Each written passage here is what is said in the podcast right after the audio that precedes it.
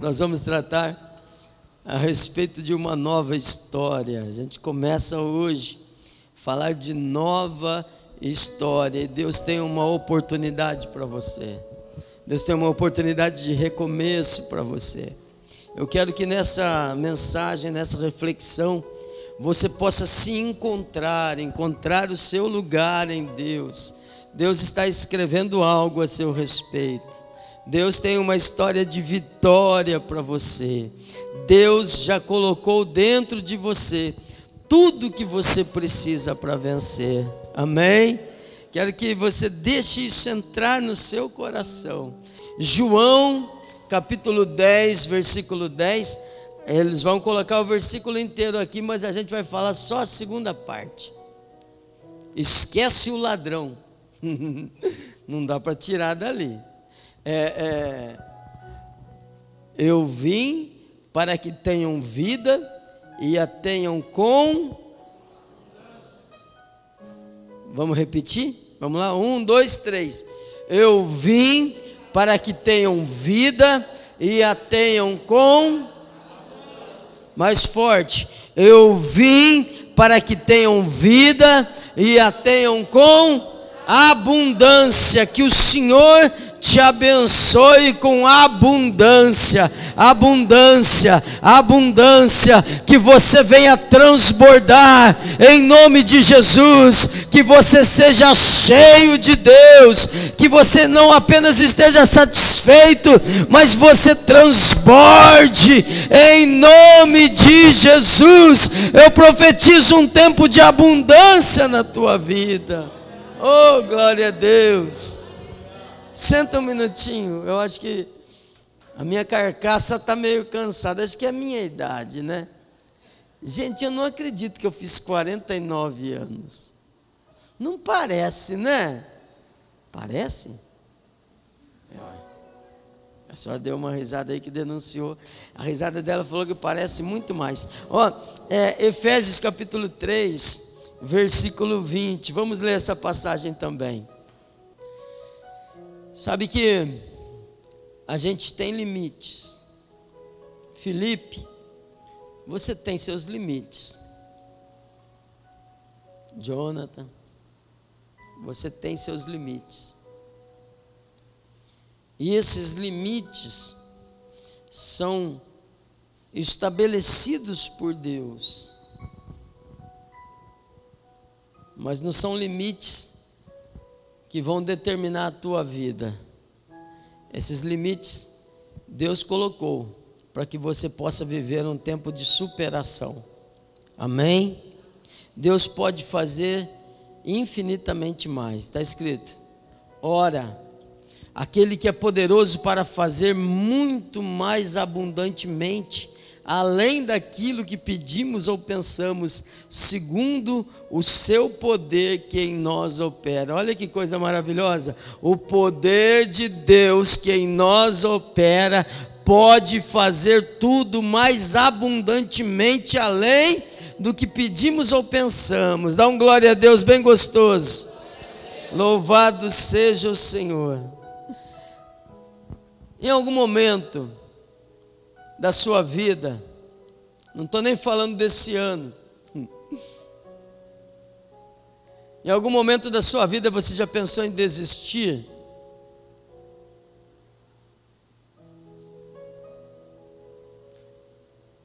Desistir do seu trabalho, desistir da sua família.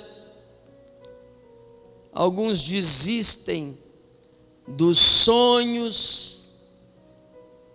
E é muito triste a vida de quem não sonha. É muito triste. Nós precisamos ter visão, e não essa visão aqui, a visão de sonhos, visão do sobrenatural. É muito triste a vida de uma pessoa que deixou de sonhar, ela vai vivendo, parece aquela música do Raul Seixas, agora, agora o Juninho parou. Mas antigamente o Juninho gostava muito do Raul Seixas. Tem uma canção do Raul Seixas, o pessoal falava que ele era profeta do Apocalipse, olha que coisa. Tem uma canção, o Theo conhece também. A Karina não, a Karina nunca gostou dessas coisas. É, é, tem uma canção que ele, ele dizia assim: E eu tô aqui parado no meu apartamento, devia estar feliz por ter comprado um Corcel 70 e não sei quanto. O Reginaldo sabe o ano do Corcel dele. 73? Olha lá, tá vendo? 70 aí? 76. devia ser em 76. Devia estar feliz por ter comprado o meu Corcel 76, mas estou aqui no meu apartamento, com a boca escancarada, cheia de dente, esperando a morte chegar. Como é triste. Como é triste a vida de quem deixou de sonhar. Pastor, é que eu alcancei os meus limites. Você vai quebrar limites em nome do Senhor Jesus. A história que Deus tem para você é uma história de vitória. Ele pode fazer infinitamente mais do, que tudo que pedimos ou pensamos, segundo o seu poder que em nós opera. A Ele toda a honra e toda a glória. Amém. Jesus veio para que a gente tenha vida e vida com abundância. Eu não sei qual é o seu limite, eu não sei quais são as suas fraquezas, não sei se você já pensou em desistir, não vou nem perguntar. Algumas pessoas já sentiram desejo de morrer, desejo de tirar a sua própria vida. Ah, pastor, uma vontade de jogar tudo por alto. Entrega para Deus e você vai vencer em nome de Jesus. Deus tem para você um caminho de bênçãos, um caminho de conquistas, um caminho das, de vitórias. Entenda que por trás das suas fraquezas repousa a glória de Deus. É exatamente nas suas fraquezas, nas suas dificuldades, naquilo que é mais difícil para você que a graça do Senhor vai transbordar, que o poder de Deus vai se manifestar, que a glória do Senhor vai descer e que o nome do Senhor vai ser adorado e exaltado. Deus não tem problema com as nossas limitações. Deus não tem nenhum problema com as nossas dificuldades, porque foi Ele quem nos fez. Ele sabe do que a gente é feito. E apesar de tudo isso, Ele nos ama. Mas Deus tem para você uma história de rompimento, uma história de abundância. Não sei se você já, já viveu algum tempo de escassez de falta, mas eu quero profetizar sobre a tua vida um tempo de abundância do Senhor, abundância do Senhor, um tempo de relacionamento sobrenatural com Deus, um relacionamento tão grande, tão grande, tão grande, que Deus vai te abençoar com riquezas, com bens, com saúde, com paz, que as pessoas vão olhar e vão ver Deus na sua vida. Entenda que um tempo de abundância começa justamente no teu relacionamento com o altar. O altar é o lugar onde a gente se encontra com Deus. E Deus só abençoa o que a gente coloca no altar. Só vem abençoado para você aquilo que você entregou para o Senhor. E agora eu não estou falando de dinheiro mais falando de vida no altar, de decisão, de entrega. Irmão, é uma escolha. Deixa eu perguntar aqui para os casados. Comigo não, mas de repente alguém pode ser. Algum dia você já foi dormir bravo com a sua esposa, com seu marido, com seu cônjuge? Quem já foi dormir bravo algum dia? Já, olha lá, olha lá. Olha, Senhor, repreende esse espírito de mentira, de mudez. Os outros nunca. Eita. Hã? Já ficou bravo? Não, o pastor Augusto nunca, né? Imagine. A Eunice já não sei. Karina, já, já foi dormir algum dia brava com o Theo? Já? Por que você não largou dele?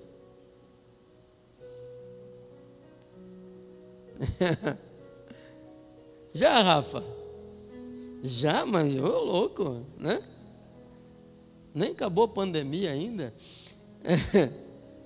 Por que que quando a gente vai dormir bravo, irritado, com uma pessoa que a gente prometeu amar, por que que a gente então não, não se vê no direito de abandonar e ir embora? Por quê? É, a aliança, então, o acordo já foi quebrado. Por que, que não vai embora?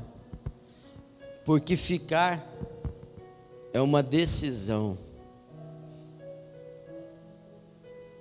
Porque a gente sabe que amanhã tudo passa, amanhã a gente se acerta, uns dias a mais e tudo se resolve. É a decisão de ficar, é a decisão de permanecer. Assim é o nosso relacionamento com Deus. Deus está nos chamando para um nível de uma comunhão muito maior do que o que a gente tem vivido. Eu estava observando algumas coisas e existe no nosso país alguns movimentos assim. Eu estava tava assistindo uma pregação e eu percebi que aquele camarada que estava pregando, de vez em quando ele falava uns palavrões. Eu falei, mas que coisa é essa? É crente isso aí?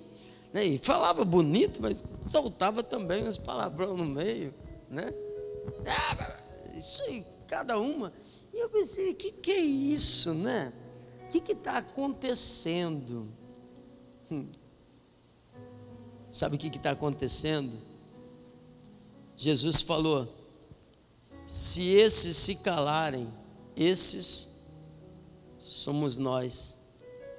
Se esses se calarem, as pedras vão começar a clamar.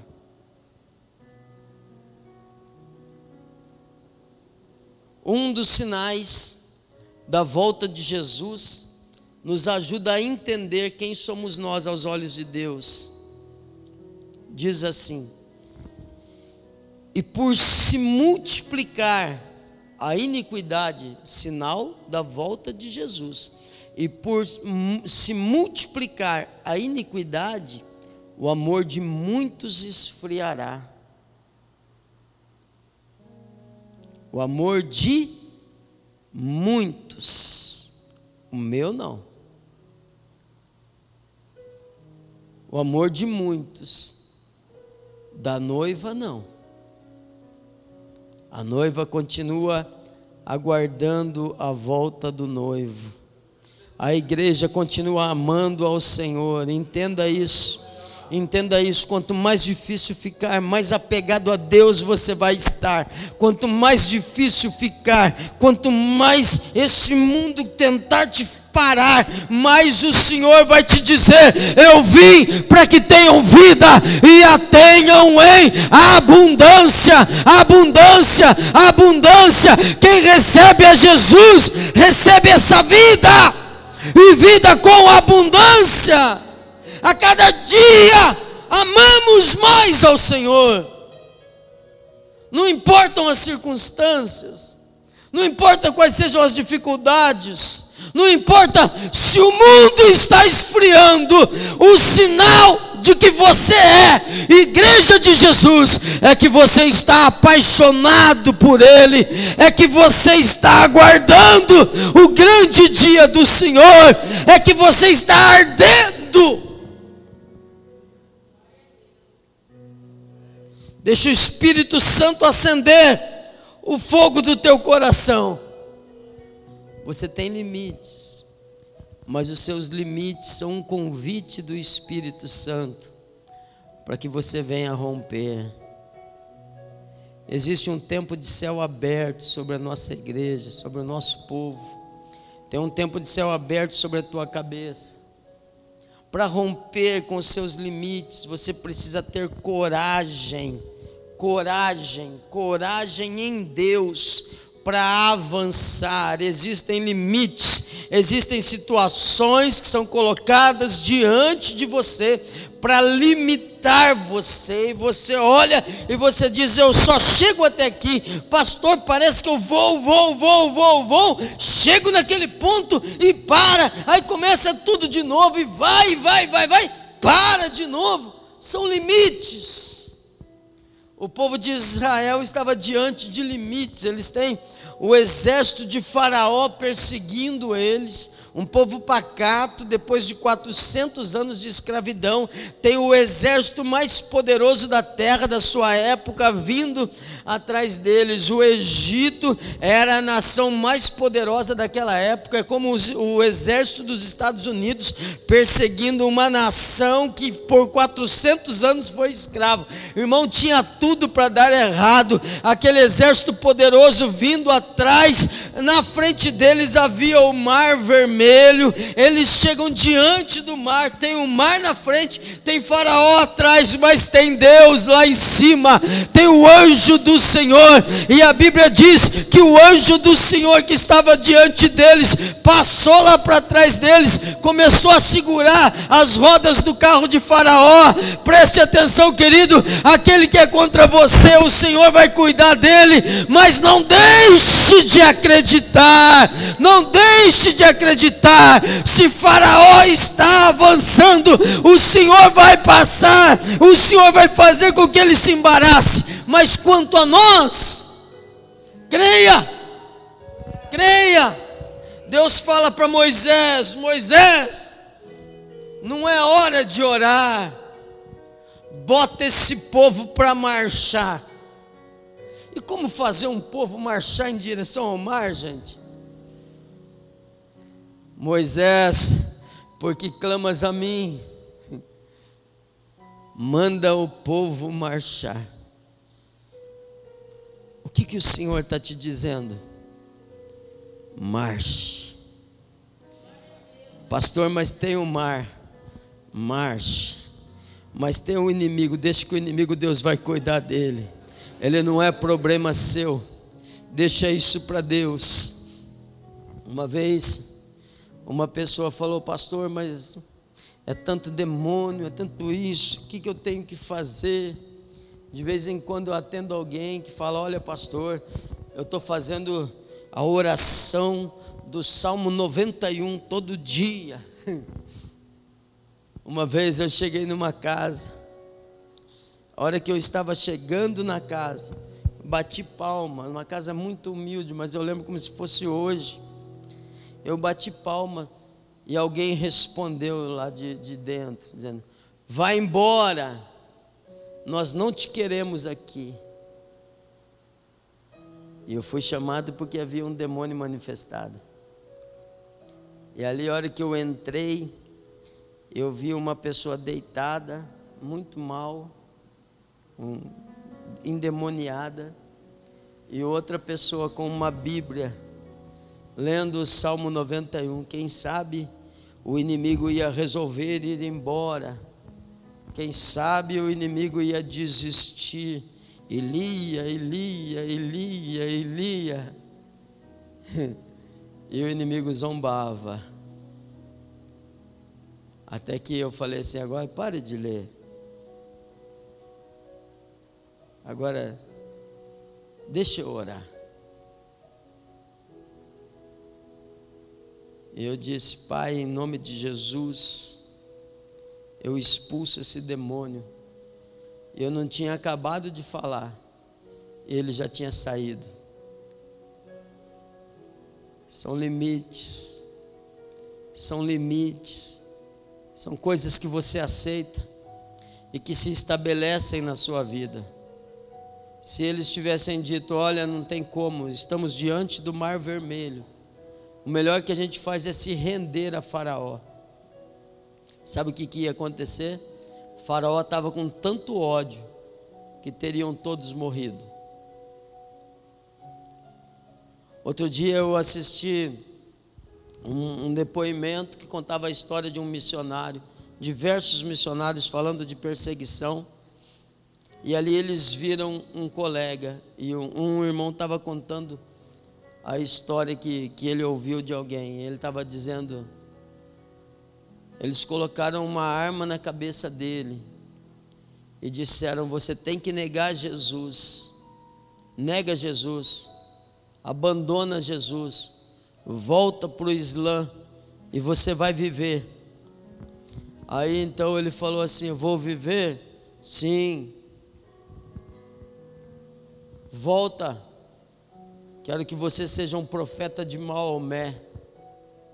E eu, a pessoa com um revólver na cabeça, ele falou assim: Então eu nego. Quando ele falou eu nego, o, o, o carrasco pá, puxou o gatilho e falou assim: Maomé não merece um covarde como você. Morreu do mesmo jeito. Imagina. Eles teriam morrido do mesmo jeito.